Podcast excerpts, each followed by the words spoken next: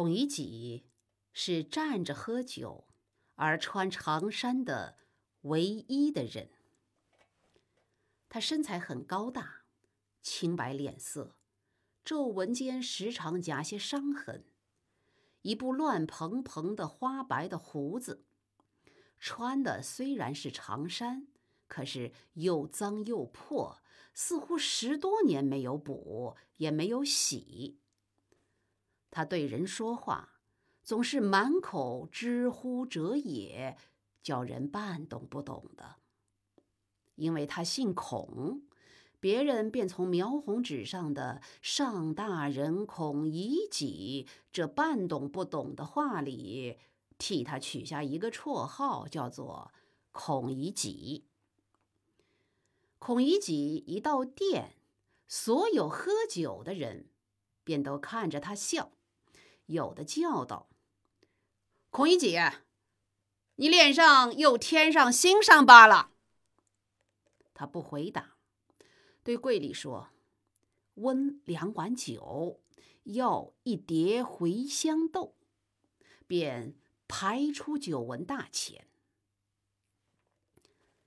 他们又故意的高声嚷道：“你呀，一定又偷了人家的东西了。”孔乙己睁大眼睛说：“你怎么这么凭空污人清白？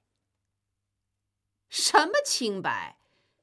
我前天亲眼见你偷了何家的书，吊着打。”孔乙己便涨红了脸，额上的青筋条条绽出，争辩道：“窃书不能算偷。”窃书，读书人的事能算偷吗？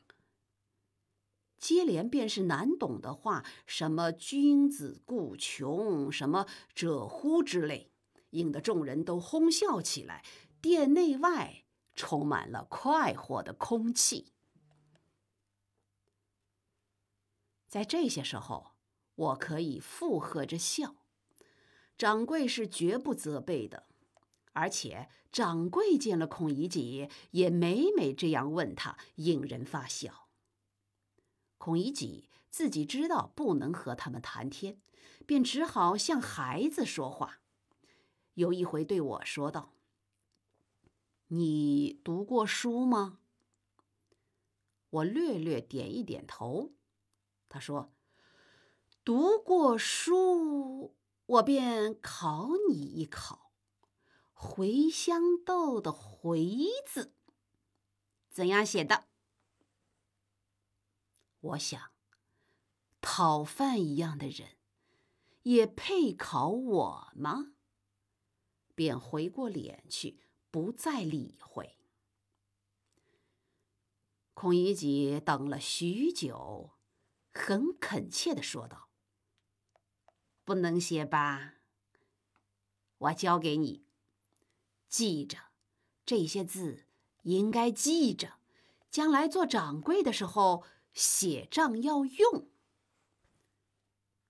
我暗想，我和掌柜的等级还差很远呢，而且我们掌柜也从不将茴香豆上账，又好笑又不耐烦，懒懒的答他道：“谁要你教？”不是草头底下一个来回的“回”字吗？孔乙己显出极高兴的样子，将两个指头的长指甲敲着柜台，点头说：“对呀，对呀，‘回’字有四样写法，你知道吗？”